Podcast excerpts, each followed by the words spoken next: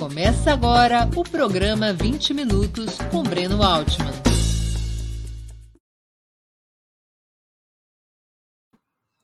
Bom dia!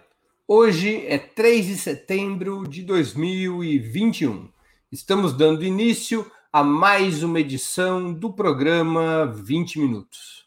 Nosso convidado é Márcio Postman, economista, professor da Unicamp e atualmente presidente do Instituto Lula.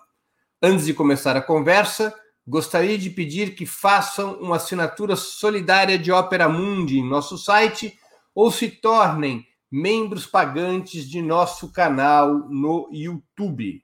A imprensa independente precisa da tua ajuda para se sustentar e se desenvolver. Também peço que curtam e compartilhem esse vídeo, além de ativarem o sininho do canal. São ações simples que ampliam nossa audiência e nossa receita publicitária. Nossos espectadores e nossas espectadoras também poderão fazer perguntas ao convidado. Basta escrever nas áreas de bate-papo das plataformas. A quem os fizer, no canal de Ópera Mundi no YouTube. Peço que contribuam, se puderem, com o super chat ou o super sticker. Bom dia, Márcio. Uma honra ter sua presença no 20 minutos. Obrigado por aceitar nosso convite. Bom dia, Breno. Satisfação é minha, cumprimentando a todos que te acompanham, te organizam nesse canal vibrante que você conduz.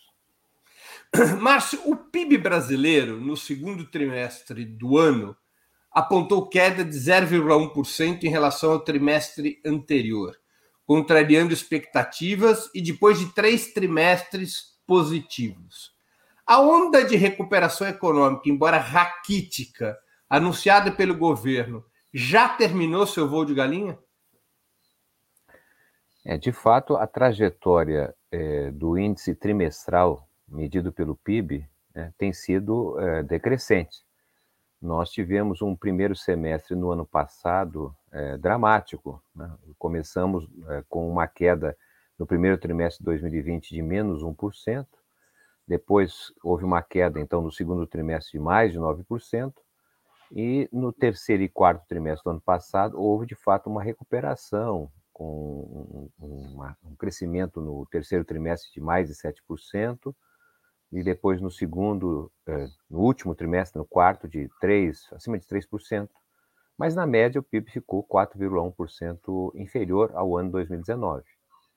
É, no, neste ano, né, o, o, crescimento no primeiro trimestre foi acima de 1% e agora zero, menos de 0,1%, é? o que aponta justamente uma trajetória é, de decréscimo e indicando, então, de um lado, o quanto a economia brasileira está diretamente associada ao desempenho do agronegócio.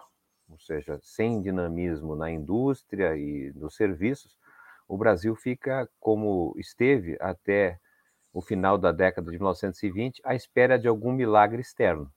Ou seja, não tem mais dinamismo interno, a economia segue, eu diria assim, numa espécie de UTI, ela, ela responde a, a alguma injeção pontual que o próprio governo vem fazendo, já desde o Temer, inclusive, né, com libera recursos para PIS-PASEP, depois libera eh, recursos é, do ponto de vista de apoio à população de baixa renda. Tudo isso eh, gera um certo dinamismo, a economia se, se mexe, mas ela não tem condições de caminhar com as suas próprias pernas. Me parece que é essa situação, e talvez o, o que nos espera ainda pode ser pior. Desculpe estar falando assim, mas nós estamos com um problema sério de inflação, é? uma inflação provocada pelo próprio governo, ao liberar preços é, que são macro, do ponto de vista da formação de outros preços, como é o caso dos combustíveis e da energia elétrica, é, e com isso vem o Banco Central aumentando a taxa de juros, portanto, desmotivando qualquer iniciativa de investimento. E, é, ao que se indica, nós podemos ter o último trimestre muito ruim de apagão geral, pois a, a situação é, hídrica não é? é muito difícil, que levou a um quadro de 2001, não é? a última experiência que tivemos de uma situação talvez parecida com a que estamos vivendo hoje. Márcio, por que a economia brasileira não cresce de forma sustentável há mais de sete anos. Pois é, essa, essa me parece a questão central pela qual o debate econômico está muito empobrecido. Ou seja, nós não temos um diagnóstico do que acontece com o capitalismo brasileiro. Estamos, na verdade, muito consumidos pelo curto prazismo, de olhar um trimestre e outro trimestre, mas uma análise do ponto de vista da perspectiva histórica revelará isso que você apontou, ou seja, nós nunca tivemos, desde que se implantou de forma dominante eh, o modo de produção capitalista, um período tão longevo sem dinamismo. Né? Praticamente, a última vez que o Brasil apresentou crescimento do PIB per capita foi em 2013. Em 2014 em diante, bom, em 2014 nós tivemos um, um, crescimento do PIB, mas em termos per capita não houve, e depois disso, não é? É um período de decrescimento, que é algo que a gente nunca percebia, porque do ponto de vista do capitalismo no país, não é? Ele sempre foi demarcado por alto dinamismo, muita concentração de renda, riqueza, não é? Mas o crescimento era foi um dos principais mecanismos do charme capitalista, porque ele permitia, na verdade, a mobilidade social. E nós não estamos nem com mobilidade social, evidentemente, e nesse quadro dramático em que o subdesenvolvimento se aprofunda a passos largos, na medida em que a riqueza não aumenta, só o número de ricos é que cresce. E para crescer o número dos ricos, só extraindo de forma brutal renda de determinados setores para outros. Agora, onde que você acha que está a origem desse dessa, dessa estagnação da economia brasileira? Qual é o grande problema? Ou quais os grandes problemas que podem explicar essa estagnação?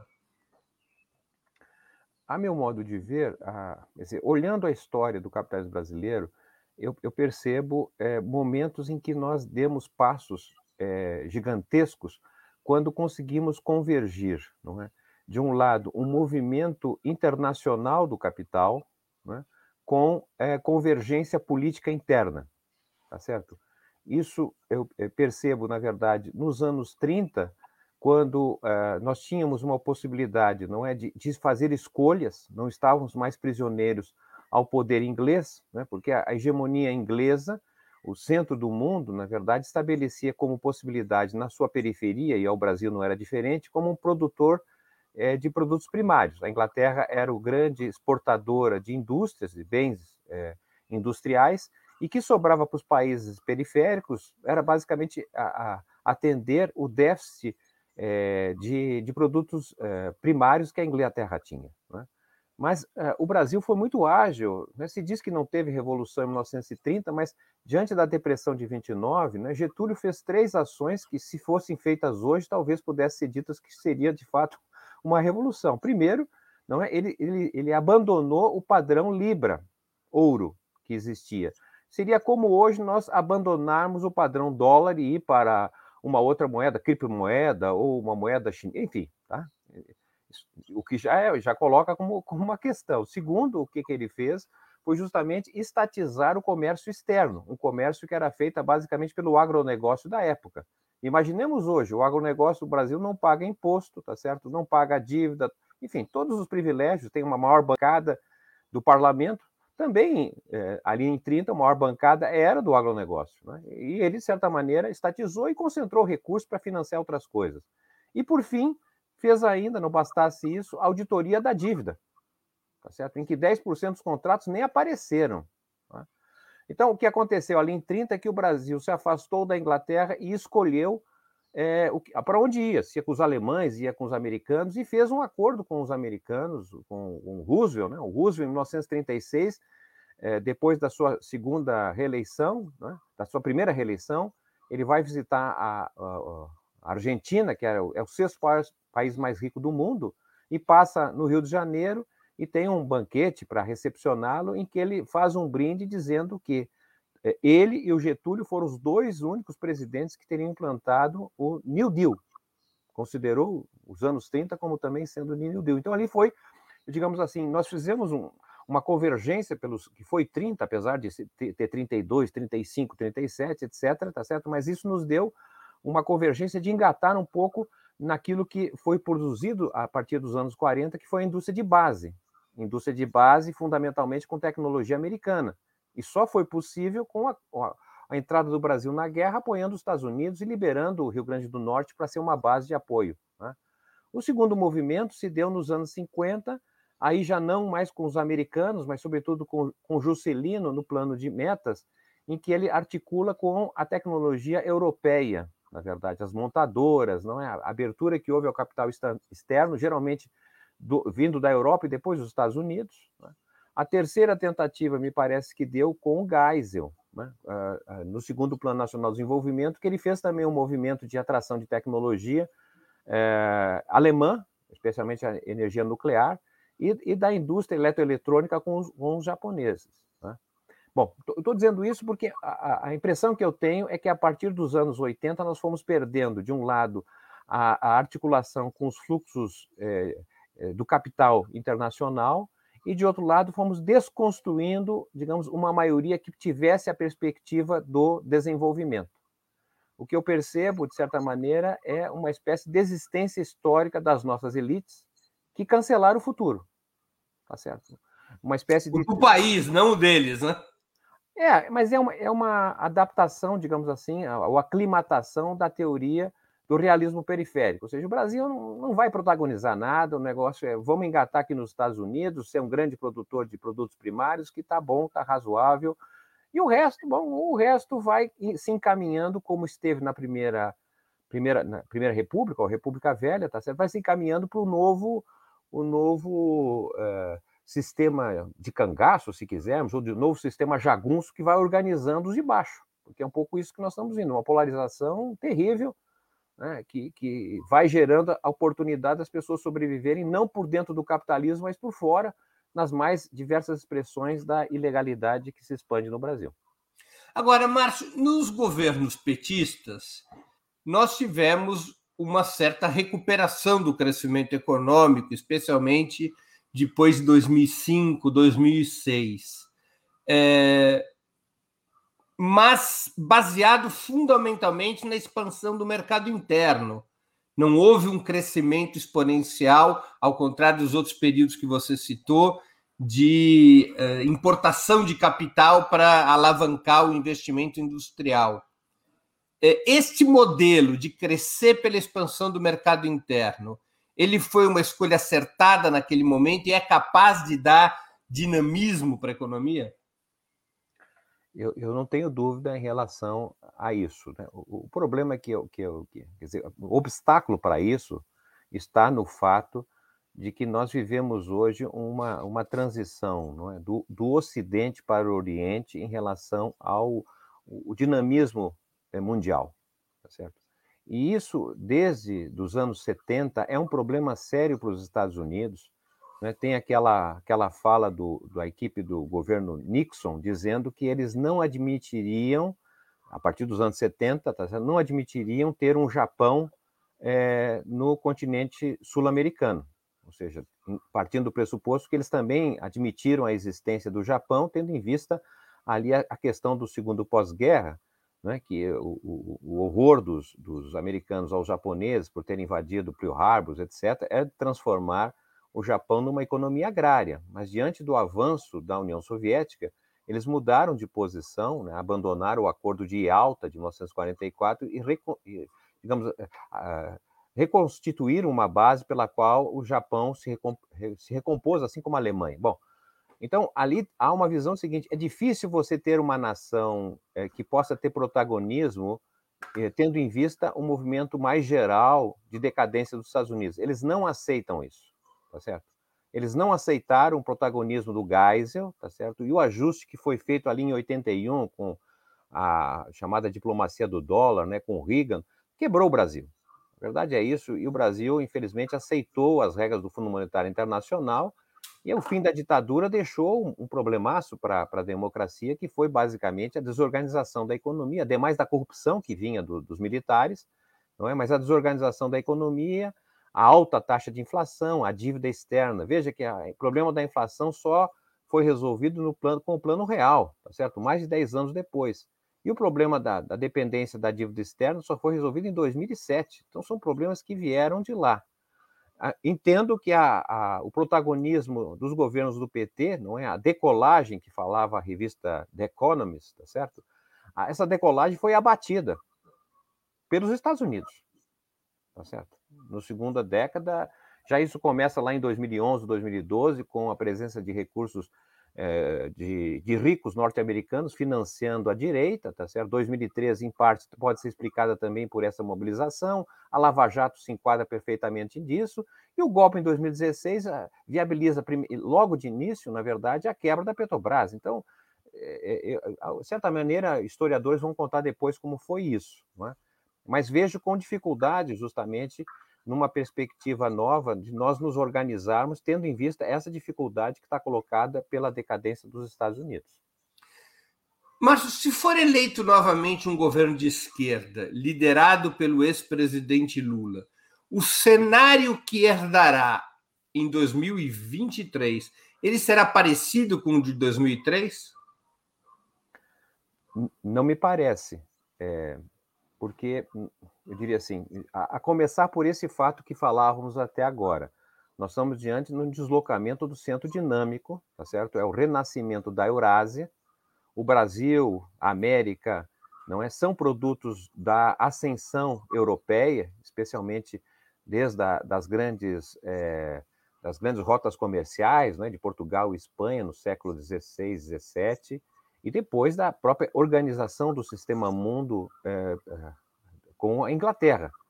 E no século XX, é, a, a, presença dos Estados Unidos. Então, nossa vinculação sempre foi muito com o Ocidente, certo? Como é que o Brasil se comporta dentro desta mudança não está clara, tá certo? Mas me parece que é um ponto também positivo, porque nos dá a possibilidade de fazer escolhas.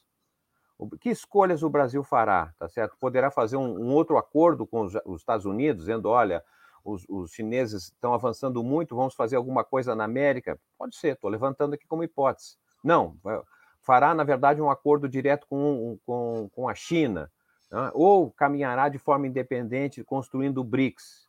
Essas alternativas eu acho que nós não tínhamos claro é, lá no início do, do, do século, tá certo?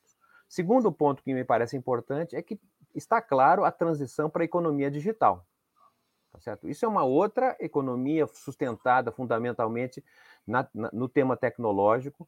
É, os governos do PT foram muito importantes na reconstituição do Sistema Nacional de Ciência, Tecnologia e Inovação, depois de quase desmonte que ocorreu nos anos 90, não é? Ele reconstituiu, reformulou, criou uma base é, de importância internacional, agora está sendo desmontada, mas talvez nós tenhamos possibilidade de reorganizar em novas bases. É? Então, a questão digital, tecnológica, ela é essencial. É? Tem o tema que também não estava colocado naquele momento passado, que é justamente a questão ecológica, tá certo? O sonho da direita, não é, avançada dos de cima, do capitalismo, é de certa maneira um capitalismo verde de alta tecnologia. Seria esse a, a, nossa proposta, ou a gente teria alguma uma transição ecológica de fato que faria com que a Amazônia, né, que representa ainda hoje 20% de toda a floresta do mundo, o nosso passaporte para um desenvolvimento de novo tipo? Né? Com que força faremos isso, né, diante do, do poder da motosserra, da devastação que está aí dada? E, por fim, não menos importante, né, e que está colocado agora, me parece, é o tema da transição demográfica. Nós estamos diante de uma queda drástica na fecundidade, tá certo? Nós temos basicamente menos de duas décadas ainda de expansão absoluta da população para entrar numa fase de queda da população, porque possivelmente o número de nascidos será bem menor ao número de mortos. Né? Ou seja, nós estamos num processo de envelhecimento da população brasileira e, ao mesmo tempo, diante de uma situação sobre a qual nós temos hoje a maior população juvenil da história do Brasil, de, olhando de 16 a 29 anos, são 50 milhões da população, mais da metade não está procurando trabalho, está desempregada, não consegue estudar porque são trabalhadores que estudam, sem trabalhar não estuda. Então temos aí questões de novo tipo, mas me parece que é um pouco bem diferente do que foi o início é, do, do, governo do presidente Lula em 2003. Né? a China pode ser a chave para a reindustrialização do Brasil? A impressão que eu tenho, você é um especialista aí, então me desculpe, sou apenas um curioso, né? Uh, o, o, modelo soviético né, foi um modelo de expansão é, de uma alternativa ao capitalismo. Era uma polarização constante com o capitalismo. Não havia praticamente relações comerciais, tecnológica, estudantes russos, estudantes dos Estados Unidos e vice-versa, e de maneira geral. Era um modelo de polarização e oposição. Né? Eu vejo a China, na verdade, que não trabalha nessa perspectiva, ou seja, a China tem se mostrado extremamente competente, né? utilizando os parâmetros, os princípios do capitalismo para ganhar e derrotar o capitalismo no próprio espaço tá certo, de mercado. Ela não se apresenta como oposição, pelo contrário, tem utilizado e tem defendido a, concorrência, inclusive, especialmente na questão tecnológica. É? Então, a China tem um modelo, me parece, distinto. Ela pode ser, mas ela, ela não pode fazer aquilo que nós deveríamos fazer. Ou seja, o Brasil pode se industrializar, ou, pode recuperar parte da sua base industrial, né? Claro que pode, mas ele precisa demonstrar isso, ele precisa construir isso, tá certo? Porque do contrário, o que nós estamos vendo é que a China, guardada a devida proporção, ela tem, digamos assim, um perfil muito parecido com a experiência inglesa.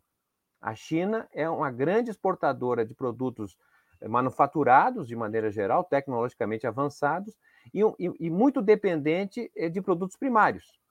E é justamente neste caminho que a América Latina, e o Brasil não é diferente, vem se encaminhando. Né? E, e, isso significa, inclusive, uma recomposição, eu diria assim, no, no, no poder burguês hoje. Né? Vejo, inclusive, até um comentário aí dessa semana, não é que, que, dividiu aí o poder burguês no que diz respeito uma manifestação em relação à questão da democracia, e o agronegócio, apesar de suas divisões internas, saiu sozinho. Me parece que isso já é uma demonstração de que, o, o digamos assim, o, o, capital agrário é, já começa a dominar o poder burguês, enquadrando o poder financeiro, enquadrando o poder industrial. Então, é, é, é, na medida que a gente vai avançando a questão dessa relação comercial a, a, agropecuária, extrativista, fortalece interno um poder que também não é fácil mudar. É, é, é possível, a meu modo de ver, fazer um rearranjo com os chineses, né? mas isso, de, a meu modo de ver, pelo menos, depende da capacidade do Brasil dizer o que quer. Porque se ele não diz o que quer, bom, aí não são os chineses que vão aqui dizer que tem que se industrializar, tá certo? Aqui nós temos uma outra pergunta é, relacionada ainda a esse tema. Eu, não sei quem é o autor da pergunta, mas os investimentos chineses aqui na América Latina. Ah, é do Vitor Portesani. Os investimentos chineses aqui na América Latina são de cunho imperialista, tipo Estados Unidos, ou são diferentes? parece diferente na, na medida em que a, a China, na verdade, constrói ou reorganiza o sistema mundo, né, com características muito diferentes. A, a, nova Rota da Seda, esse conjunto grande de investimentos, né, que representa, na verdade, uma conexão em termos de infraestrutura, né, a viabilidade por mar, por terra, pelo espaço, é, dá conta justamente de uma reorganização a partir do sul global. Agora, o fato concreto é que esses investimentos vão reposicionando a África, por exemplo, vão reposicionando o, o, a Europa Oriental, especialmente a parte mais é, próxima do Polo Norte, é? ou seja, com, inclusive tratando da questão é, ambiental, não é, da, da a mudança climática, a elevação da temperatura, inundações, degelo, tudo isso vai viabilizando também, por outro lado, possibilidades de expansão é, no espaço russo, da Sibéria. Né? Se trabalha justamente com daqui umas duas décadas, talvez a produção de soja na Sibéria é, será uma alternativa é, à, à, soja latino-americana, tá certo? Sem falar na, na, na conexão que se abre do ponto de vista do transporte marítimo através do mar Ártico, ligando a Europa ou mesmo os Estados Unidos, não é? ali é, é, nessa, no mar Ártico, que representa basicamente cerca de 40% de menos custo no deslocamento. Então o mundo está se reposicionando e, obviamente, a China vai fazendo as conexões necessárias, não necessariamente com esse, esse poder imperial, porque ela não se coloca, não tem se colocado, pelo menos até agora, ela não, não tinha como os Estados Unidos e a mesma Inglaterra uma espécie de vigilância militar, não é? Não, não tinha bases militares, mas uh, o que conta já está criando quatro bases militares com sinais. Então, é muito difícil falar, mas eu não vejo nesse momento como uma perspectiva imperial. Ela tem, na verdade, sobressaído muito mais pelo plano econômico, tem defendido cooperação é, com bases comuns de desenvolvimento, me parece algo diferente. Márcio, o principal instrumento utilizado há 20 anos pelo governo Lula, quando ele se inicia há quase 20 anos, foi a reorganização das prioridades orçamentárias, introduzindo paulatinamente programas de direitos que, distribuindo melhor a renda entre as classes assalariadas, estimulou o mercado interno de massas. Esse mesmo mecanismo poderia voltar a ser acionado como motor da economia em um novo governo de esquerda? É, é claro que nós não devemos dispensá-lo, não é? mas eu, a impressão que eu tenho é que nós temos um problema sério que é a ausência de dinamismo econômico, tá certo? No ano passado, quando nós comparamos o total das despesas públicas, então estamos é, considerando a união, a somatória dos estados e dos municípios, e comparando com o PIB, a despesa pública no ano passado foi de 45% do PIB. Tá certo? Quando iniciou a nova república, eh, nos anos 80, 85, uh, o, o, a despesa pública equivalia a 28% do PIB. Tá certo? A gente diz que é neoliberal, mas, na verdade, a presença do Estado vem crescendo em relação ao PIB. Por quê? porque na verdade você não tem dinamismo econômico, não cresce a economia, tá certo? E as despesas estão de certa maneira amarradas, algum crescimento vegetativo, então ela vai aumentando a sua, sua participação. É, e, e, o que a gente percebe é que mesmo o Bolsonaro, por exemplo, fez o maior programa social, tá certo? Nós tivemos no ano passado é, cerca de 40% da população brasileira dependendo do orçamento público. Né? Do auxílio emergencial. É, auxílio emergencial, ampliação do Bolsa. Família, o seguro-desemprego, enfim. É, nós tínhamos, em 1985, por exemplo, nós tínhamos 2,7% da população que dependia do orçamento para viver. Em 2019 eram 27% e foi para 40%. Agora deve ter caído, porque cortaram, etc. O que eu quero chamar é o seguinte: isso aí me, me parece, na verdade, uma espécie de redistributivismo a lá Proudhon. Vamos distribuir sem nos preocupar com riqueza. O país, na verdade, vem valorizando riqueza velha. Então, eu, eu obviamente que não estou negando esse papel importante, tá certo, da, de políticas anticiclas, mas me parece insuficiente.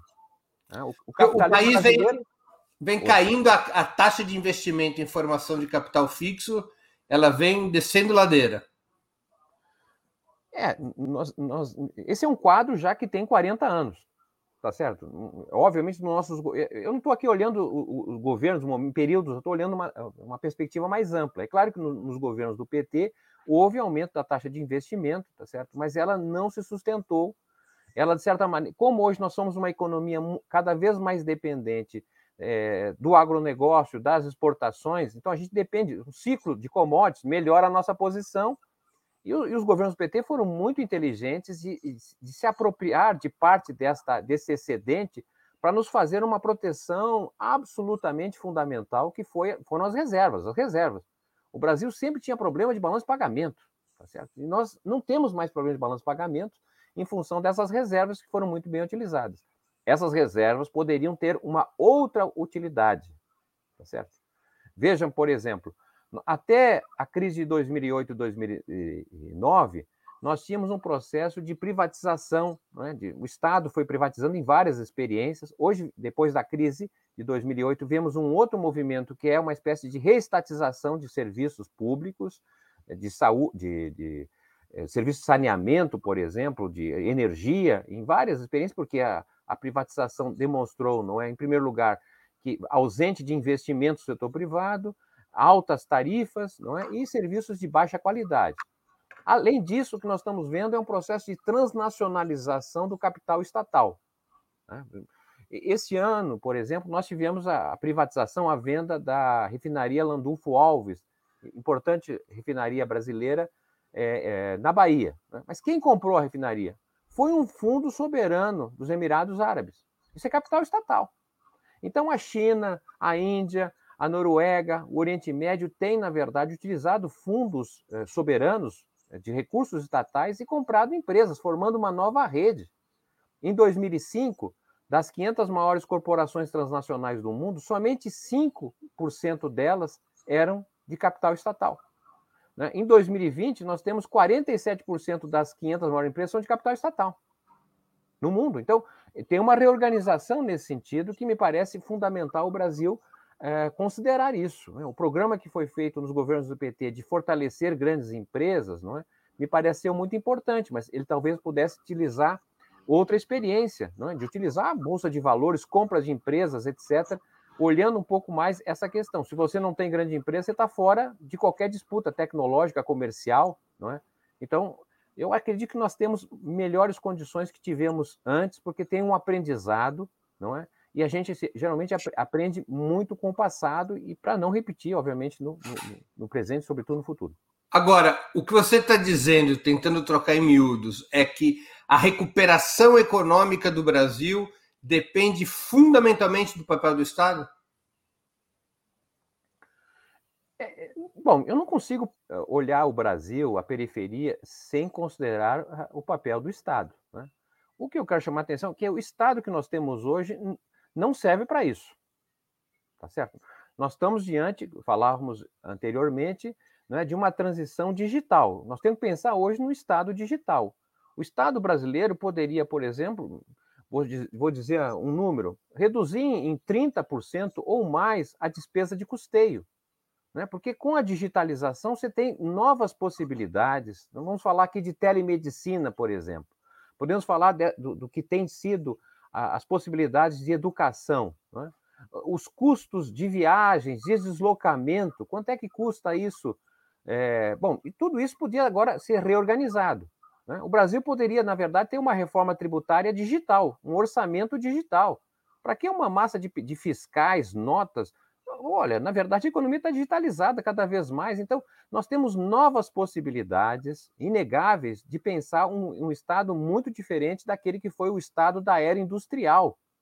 Né? Nós temos que olhar hoje é essa perspectiva nova, uma reorganização do Estado nesta perspectiva. Né? Olhando o Brasil a partir não do Atlântico, mas a, a, as possibilidades a partir do Pacífico. Tá certo? Vamos investir na reestruturação das cidades que hoje estão, na verdade, com uma situação muito é, defasada. Vamos construir novas estradas, eh, novas, estradas, novas cidades. O processo de, de, expansão chinês se deu muito em expansão de novas cidades. É? O Brasil tem um, oportunidades inegáveis. A dificuldade, sinceramente, e aí sem querer ofender ninguém, Breno, é que eu vejo que nós estamos numa espécie de deserto de novas ideias. Tá certo? Estamos muito olhando o passado, achando que o Brasil continua o mesmo, que não há uma mudança eh, de período histórico e, portanto, usando o que foi, deu certo antes vai fazer a gente funcionar melhor.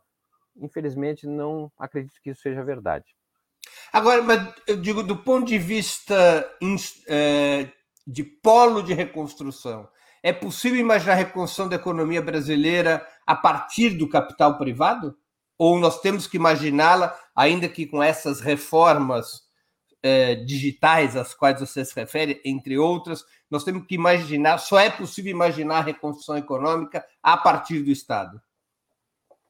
Veja, aí é, é, é algo para se eh, considerar. Né? Veja, nós tínhamos Estado até os anos 20, e o papel do Estado praticamente era uh, um papel uh, subordinado à economia cafeira. Era, o, o, Estado servia basicamente para isso, de forma simplificada. Né? O que nós tivemos a partir de 30 e que, de certa maneira, se fortalece desde o encerramento da Segunda Grande Guerra Mundial, é? é o chamado sistema interestatal, ou seja, a dominação americana não se dá mais na forma imperial, mas agora a Assembleia das Nações Unidas, não é a, a descolonização, é, colônias que se transformaram em países, vão criando seus sistemas nacionais, sistema tributário, sistemas é, é, monetário, sistemas de regulação do trabalho, educação e assim por diante. É?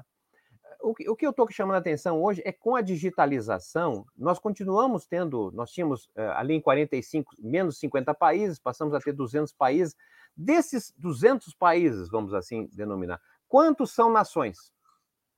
Tá certo? É possível é, considerar o Brasil como uma nação autônoma na medida em que ele não tem o seu sistema de comunicação nacional? Tá certo? É, em qualquer conflito, se, se nós não estivermos ao lado dos Estados Unidos, eles simplesmente nos desconectam do satélite. Nós não temos mais comunicação, não vai ter, não vai ter WhatsApp. As Forças Armadas sequer vão saber onde estão os seus, os seus tanques, os seus submarinos. Né? Imagina uma universidade, um hospital sem internet. Então, o Brasil precisa pensar nisso, ou seja, nós vamos construir um GPS nacional, tá certo? Essa é uma questão essencial, me parece, para ser nação. Você pode ser país, mas sem comunicação, sem informação, especialmente quando nosso, nosso sistema estatístico, né, sistema de informação, está completamente ultrapassado. O Estado brasileiro, os governadores, os prefeitos, o presidente sabem menos de, do que as empresas privadas multinacionais. A Google, o Facebook sabem mais dos brasileiros. Tá certo? Esse sistema eh, de, de, de grandes bancos de dados, de coleta de informação, dão um poder privado enorme. O Brasil vai regular isso? É absurdo reconhecer que, por exemplo, o Ministério da Educação deposita nos Estados Unidos um banco de dados sobre a juventude brasileira. Eu pergunto, qual país que, os Estados Unidos, a Alemanha, a Rússia, seja qual for, deposita os seus bancos de dados em outros países? Né, você está olhando aqui o Poder Judiciário querendo passar para a Microsoft os seus bancos de dados sobre, eh, sobre julgamentos. Não, estamos muito claros, não estamos entendendo que o Brasil, é, o mundo é outro. Tá certo? Precisa eh, reconhecer isso, porque sem um Estado dentro dessa perspectiva, o que nós temos aqui, eh, guardada da proporção, é um sentido neocolonial.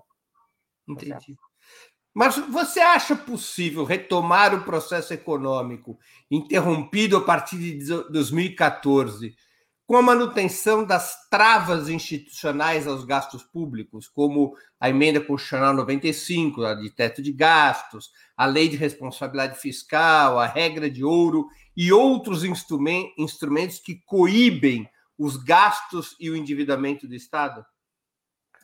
Olha, sinceramente, esse me parece um, mais um, um, indicador de debate empobrecido, tá certo? Porque é o debate que se dá no âmbito da gestão do declínio do capitalismo brasileiro, tá certo? Infelizmente, a política do período democrático é uma política de gestão, Tá certo? Um gere para lá, outro gere para cá, um é mais faz mais austeridade fiscal, outro faz menos, um uh, reduz a taxa de juros, outro aumenta. Seja, é um debate sobre gestão.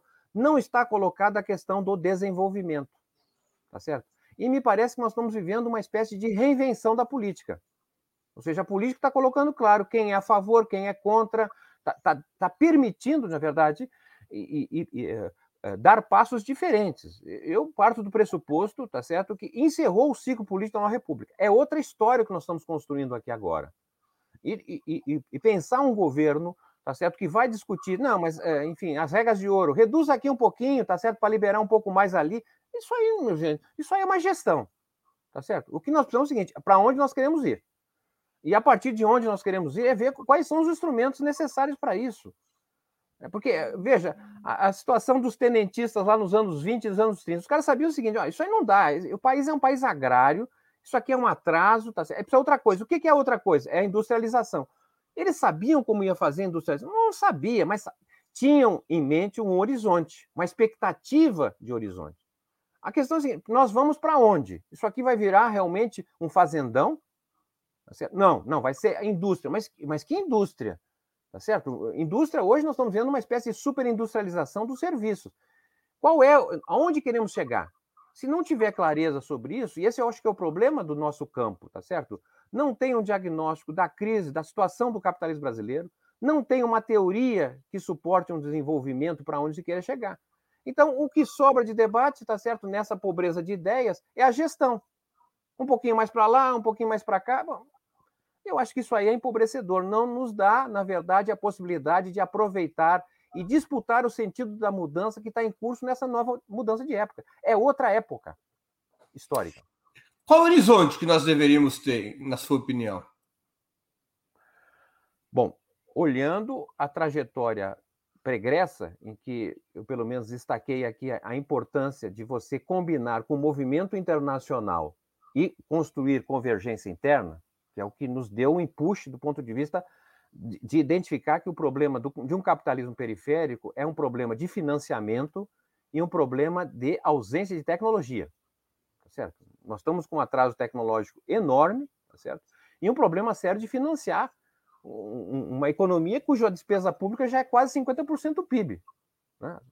Bom, então, o que é possível fazer nesse sentido? Eu acredito que, dado a, o impasse mundial que estamos vivendo, o Brasil tem a possibilidade de construir né, um, um, horizonte a partir da perspectiva externa, nova, tá certo? Essa perspectiva externa significaria, na verdade, combinar a importância que nós temos do ponto de vista da produção uh, uh, primária, não é? Aquilo que, que, que, de certa maneira, o Getúlio conseguiu fazer, ou seja, nós tínhamos uma potência que era a produção primária, mas isso é muito empobrecedor. Como você, na verdade, a partir disso, constitui base de agregação de valor, é a questão que me, me parece necessária ser reconstituída no âmbito, âmbito dos BRICS. Esta década é a década do desaparecimento do dólar. Tá certo? É o desaparecimento do dinheiro, do poder financeiro, tal como nós conhecemos. É outra realidade que se abre. Nesse sentido, como é que nós vamos caminhar? Acredito, inclusive, que a questão do desenvolvimento brasileiro é um desenvolvimento a ser olhado para o Oeste, tá certo? Em constituição com uh, economias uh, latino-americanas olhando o Pacífico. É, é, é um horizonte é um horizonte dentro do capitalismo? Eu diria que é um horizonte híbrido, híbrido, tá certo? Que, que pressupõe, na verdade, a, utilizar as bases do capitalismo, tal como os chineses fazem. Tá certo? Os chineses não abandonaram o capitalismo, eles utilizam o capitalismo. E o capitalismo tem coisas muito eficientes. Não, é? não há dúvida em relação a, a nisso. E o Brasil pode perfeitamente aproveitar essa forma, mas precisa, na verdade, reestruturar o seu setor produtivo estatal. Né? O que nós temos hoje é a ausência de um debate que talvez tenha ocorrido com muita eficiência na segunda metade dos anos 50, no governo Juscelino. Qual foi a, consideração ali ser feita? Tem setores que não, não, são, não, não são justificáveis a presença do Estado. Por exemplo, nós tínhamos a Fábrica Nacional de Motores, que era a única empresa montadora construída ali no início dos anos 40 por Getúlio privatizou a Fábrica Nacional de Motores porque não se justificava, naquele momento, construir automóveis é, pelo Estado. Agora, por outro lado, você tinha, na verdade, um país de dimensão continental com uh, uh, problemas sérios de energia e telecomunicações. Então, você, na verdade, construiu ali um, um, uh, empresas estatais importantíssimas, não é que conectaram o país, fizeram investimentos e o país deu um salto tecnológico do ponto de vista energético, né, a, a, capacidade de engenharia que se construiu aí, de telecomunicações. O que, que é hoje essencial para o Brasil, do ponto de vista da presença do Estado? Tá certo? Em quais setores uh, nós, nós devemos colocar a nossa ficha e outro, obviamente, um, um grande acordo. O, eu diria assim, o governo brasileiro poderia, na verdade, chamar aqui, né, isso aqui é um, é um país com, com, a presença de muitas empresas estrangeiras, embora já uma parte comece a ir embora, tá certo? A Ford não é a única que saiu, foram mais de 30 empresas estrangeiras que saiu do Brasil, e fazer uma grande negociação com essas empresas tá certo? Como fez negociação, eu digo política, tá certo? Que foi o que o Juscelino fez. Ele passou três meses assim que assumiu o governo, naquela época, dadas as dificuldades de deslocamento, na Europa conversando com os presidentes de empresas. Ele reorganizou, na verdade, o capitalismo brasileiro. Né? Eu acredito que isso é importantíssimo. O presidente da República tem um poder muito grande no Brasil. Né? E dependendo do resultado eleitoral, o Brasil se recoloca no mundo é, com, com nova postura. E nesse sentido, me parece fundamental fazer uma negociação importantíssima na medida que o Ocidente está virando museu diante da ascensão oriental. Tá certo? Então, nós temos um, um, uma, uma, um potencial a ser utilizado, infelizmente, isso está sendo perdido pelo governo que temos, mas podemos reconstituir. Agora, Márcio, você fala num horizonte híbrido e usa o exemplo da China, que utiliza ou utilizaria o capitalismo dentro da sua estratégia pós-capitalista. Agora, a China fez uma revolução e o Estado tem, na prática, absoluto controle sobre a economia. Ou seja, ele faz o que quer com a economia porque o poder político não pertence aos grupos capitalistas. Como é que a gente resolveria isso no Brasil? É verdade.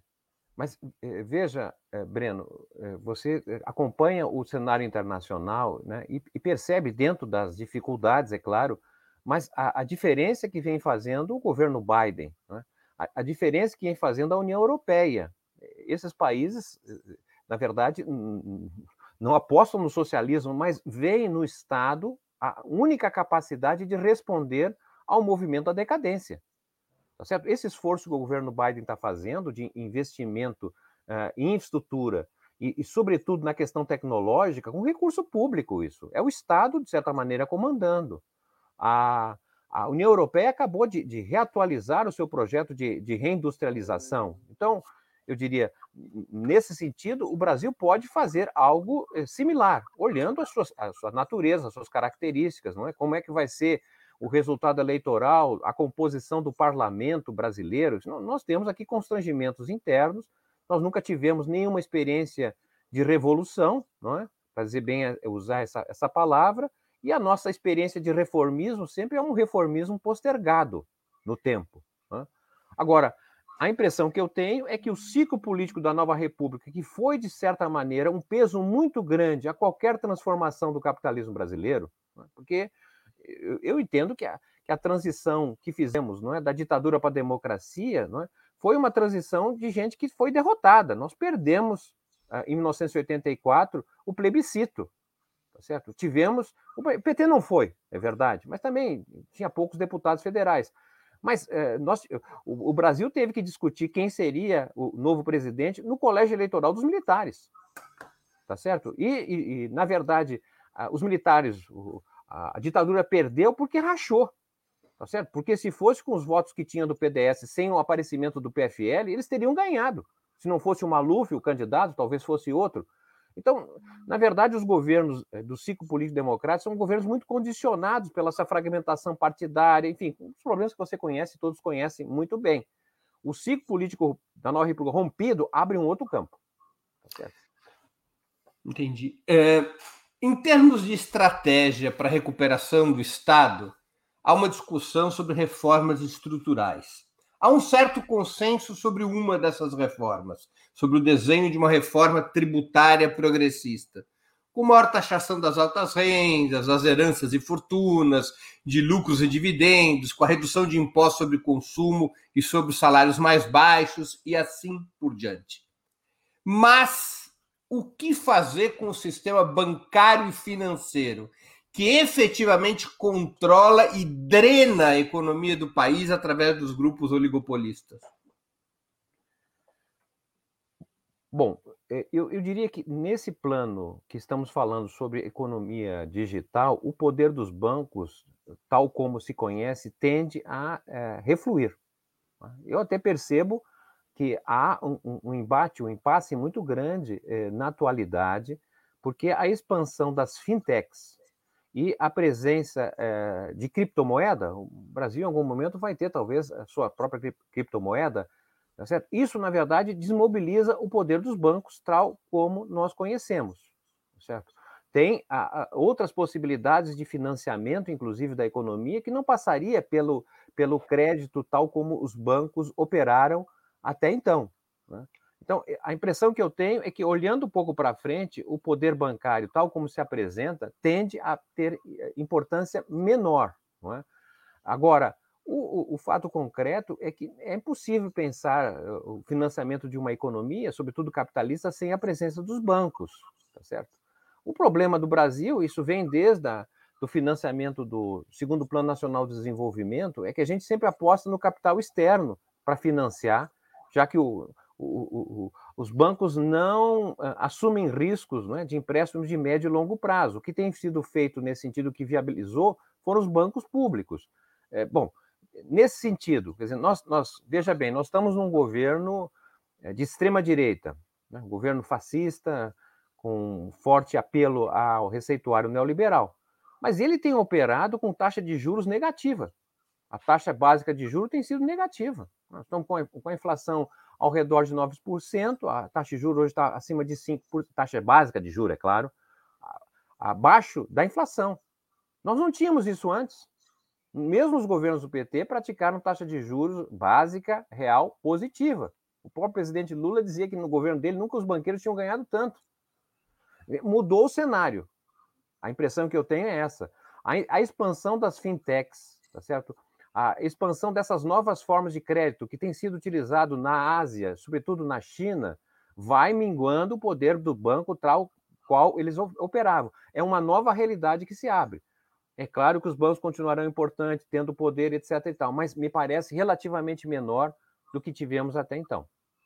O Stiglitz, que prêmio Nobel de Economia, que não é nenhum marxista, em mais de uma oportunidade defendeu abertamente que os bancos deviam ser estatizados para poder resolver o problema da capacidade do Estado em financiar a economia. Você está de acordo com esse ponto de vista?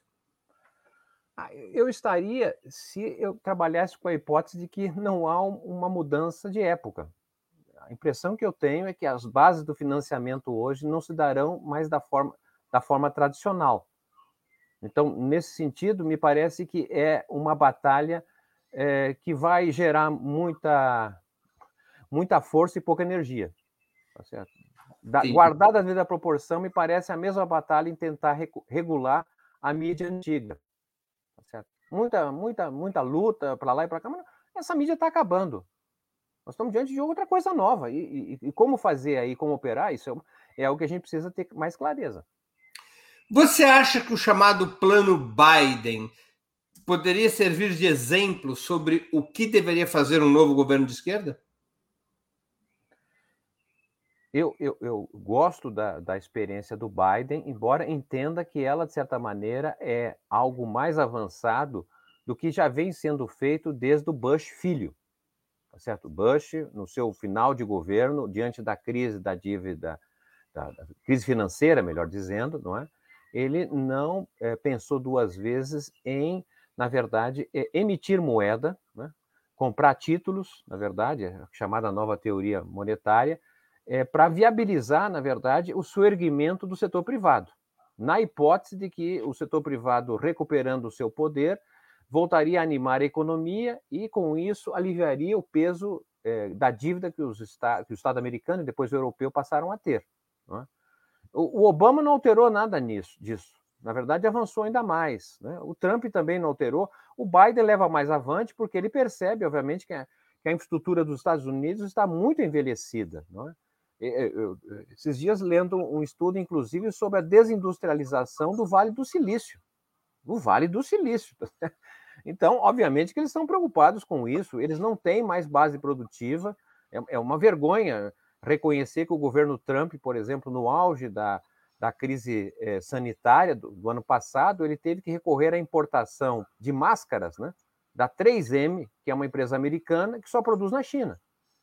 É, nós aqui ainda temos a quarta maior indústria de tecido do mundo. Né? Podíamos ter feito aqui, podíamos estar fazendo muita coisa aqui se houvesse, obviamente, uma visão da importância da indústria no nosso país. O país tem, tem espaço de, de, de, de operar nesse sentido. Então, a, a, o que o Biden está fazendo, a União Europeia também nesse sentido, ou seja, eles estão aproveitando a fragilização que, econômica, política que a própria eh, pandemia gerou para tentar reorganizar um outro rumo, um rumo que, te, que seja menos agressivo do ponto de vista ambiental, não é? que recupere, empodere determinados segmentos. O Biden fa faz é, declarações favoráveis aos sindicatos, por exemplo. Não é? Então, essa perspectiva me parece animadora. Mas os Estados Unidos são os Estados Unidos, nós somos o Brasil, então temos aqui as nossas especificidades. Márcio, suponhamos que Lula vença as eleições e que você seja indicado para ministro da Economia. O que fazer nos míticos 100 primeiros dias de governo para melhorar a vida do povo, o emprego e a renda? Olha, eu estou dirigindo o Instituto Lula e quero permanecer lá porque acho que isso é um espaço muito grande, né? como foi a Fundação Getúlio Vargas ao ser criada como uma continuidade inicialmente da, do pensamento progressista de Getúlio, né? embora a partir dos anos 60 a Fundação Getúlio Vargas se perdeu, ou até mesmo numa distante experiência que foi a, a London School, né? como base de pensamento da esquerda eh, trabalhista na Inglaterra. Então, não estou preocupado com esse tipo de tarefa, que me parece que temos gente muito mais capacitada para fazer isso. Né? É, me parece que é fundamental ter muita clareza a partir é, de uma possível posse do presidente Lula em relação ao que é, é que é mais possível fazer de forma imediata. É? É, penso que é, é, é, muito interessante trabalhar com o futuro mais do que a experiência do passado. Eu gosto muito de uma entrevista que o Getúlio deu é, no início da, da, de 1950, né?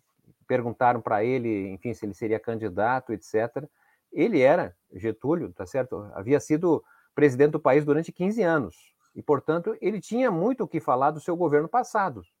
Tá certo? Tinha uma experiência exitosa na construção da CLT, na construção do Estado brasileiro, DASP, etc. Mas, ao falar do passado, ele trazia também os problemas que o governo dele teve. Né? Foi uma ditadura, é, prendeu Prestes, tá certo? Enfim, então, o que, que fala Getúlio? Getúlio fala sobre o futuro. O que, que ele quer fazer no futuro? Tá certo? Falas que dizem o seguinte: olha, eu nem sei se vou terminar o meu mandato, porque as forças contra mim não são pequenas, tá certo? Mas eu vou assumir o governo na eleição vitoriosa. Assumir o governo não é para mudar nome de ministro de um para outro, é para mudar o país. Então, eu me conforto nessa expectativa e tenho é, ouvido do presidente Lula afirmações desta natureza, tá certo? Um governo que, é, para ele, seria um governo em que ele precisaria ser mais corajoso do que ele foi na experiência passada, tá certo? Um governo mais ousado do que ele foi. Então, me parece que ele está convicto não é, dessa oportunidade histórica que o Brasil tem de construir algo muito diferente do que foi a experiência até agora. Sem jogar fora a experiência passada, é claro que quem fez como ele conseguiu fazer, né, tem, tem as melhores condições para fazer muito melhor. Mas o que poderia ser feito em termos imediatos? Ainda que você não seja o ministro da Economia, o que, que você acha que deveria ser, fazer, deveria ser feito em termos imediatos? No Olha, novo governo de esquerda. É, seguindo um pouco a, a, nossa fala até aqui, tá certo? Eu penso que a questão externa, internacional, ela é muito importante, porque ela pode, de certa maneira, balizar internamente, tá certo? Então, é, é eu não sei como vai estar o, o mundo em 2023, tá certo? Mas eu, me parece importante uma abertura desse tema internacional para reposicionar o Brasil, porque é, não vai ser fácil uma eleição, não é, em que os Estados Unidos olham para a América Latina e vê, bom, mas agora o Brasil com a direção do PT, do Lula, junto com a Argentina, tá certo? Essa questão internacional, eu acho que. E, e aprendendo o que foi a década passada. Então, a questão externa me parece que seria uma ação muito importante já ter clareza, é? que não é apenas tomar posse e visitar países, talvez já com uma proposta muito precisa, de, sei lá, se vai é, reativar os BRICS, porque na verdade hoje os BRICS se resumem a, a, a Rússia e e a China, não é? A Índia participa eh, parcialmente, mas o Brasil está completamente fora disso. Né? Então, eu acho que a questão externa é muito importante, só que a questão externa não ganha eleição, tá certo? mas eh, ela é importante, me parece, para poder conduzir o governo. Do ponto de vista da questão interna, as, digamos assim, o horizonte, é, o horizonte é, do andar de baixo do Brasil, tá certo? O horizonte é o trabalho.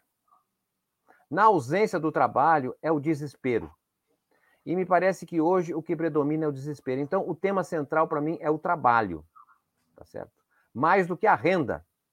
Ainda que, obviamente, não dá para pensar trabalho sem renda. Não existe essa hipótese de você quer direito ou quer emprego. Mas o que eu quero chamar a atenção é o que podemos fazer para rapidamente abrir um campo novo de emprego, de trabalho? Né? Então, aí percebo, por exemplo, a necessidade, talvez as reservas poderiam ser utilizadas, questão orçamentária para ver, não sei, mas na verdade um grande programa de financiamento na, na, em termos de infraestrutura é, com as prefeituras, porque isso seria talvez muito mais fácil de fazer com os prefeitos, um grande programa, na verdade, de infraestrutura é, nas cidades brasileiras e um olhar especial às regiões periféricas do país, né, porque aí é que concentra grande parte da juventude brasileira é, e, e e, e, locais onde o Estado tem estado cada vez mais distante. Tá certo? O crescimento das igrejas, o crescimento da milícia, o crescimento é, do crime organizado revelam, em alguma medida, tá certo? essa ausência de trabalho. Então, a meu modo de ver, eu diria assim, a centralidade seria justamente na questão do trabalho e, ao mesmo tempo, a negociação com os de cima seria a questão ambiental. Perfeito.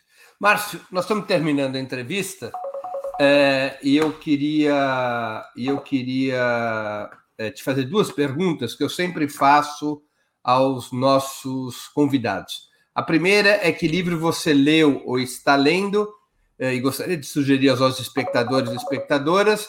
E a segunda, qual filme ou série assistiu ou está assistindo e poderia indicar a quem nos acompanha. É, nós temos tido uma safra muito boa de estudos é, e de autores brasileiros e até de autores não brasileiros.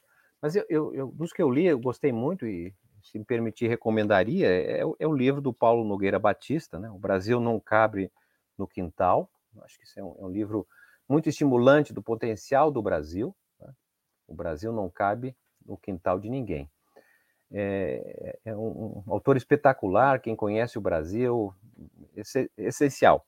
E também gosto muito do livro do Ladislau Dalbor, né? tem escrito bons eh, estudos e o seu último, O Capitalismo se Desloca, dando, na verdade, uma visão eh, mais ampla eh, da realidade do capitalismo hoje e as oportunidades, inclusive, colocadas para o, para o nosso país. E o filme? Ah, filme, pois é. Bom, não é para fazer propaganda aqui da, da, Netflix, mas tem uma série que eu gostei de assistir, que se chama é, Recursos Humanos. Coloca um pouco a realidade é, do trabalhador sem. É, é, uma situação de decadência, inclusive. Esse personagem é um personagem que tinha um, uma certa ascensão e, e, se viu sem emprego, e a batalha que ele vai fazer para poder encontrar uma forma de voltar a ter trabalho. E tem também o, o, o, filme que eu gosto do Silvio Tendler, também, que é outro uh, espetacular autor do ponto de vista da produção. Né? Tem o livro, mas também tem o filme O Dedo na Ferida, que é algo fantástico, mostrando as nossas dificuldades no Brasil. Muito que bem. Márcio, eu queria agradecer muito pelo teu tempo e por essa conversa de grande interesse ao nosso público. Obrigado pela oportunidade que você deu aos nossos espectadores e espectadoras e a mim mesmo. Você é muito generoso. Parabenizo o teu trabalho, o teu esforço. Acredito que realmente é uma contribuição importante a todos que querem ver e contribuir com um Brasil melhor. Muito obrigado. obrigado Encerramos assim mais uma edição do programa 20 Minutos. Voltaremos a nos ver segunda-feira, 6 de setembro, às 11 horas, com outra edição do nosso programa. O entrevistado será o cientista político Luiz Felipe Miguel, professor da Universidade Nacional de Brasília e autor, entre outros livros, de O Colapso da Democracia no Brasil, da Constituição ao golpe de 2016. O tema: Lula precisa ser paz e amor?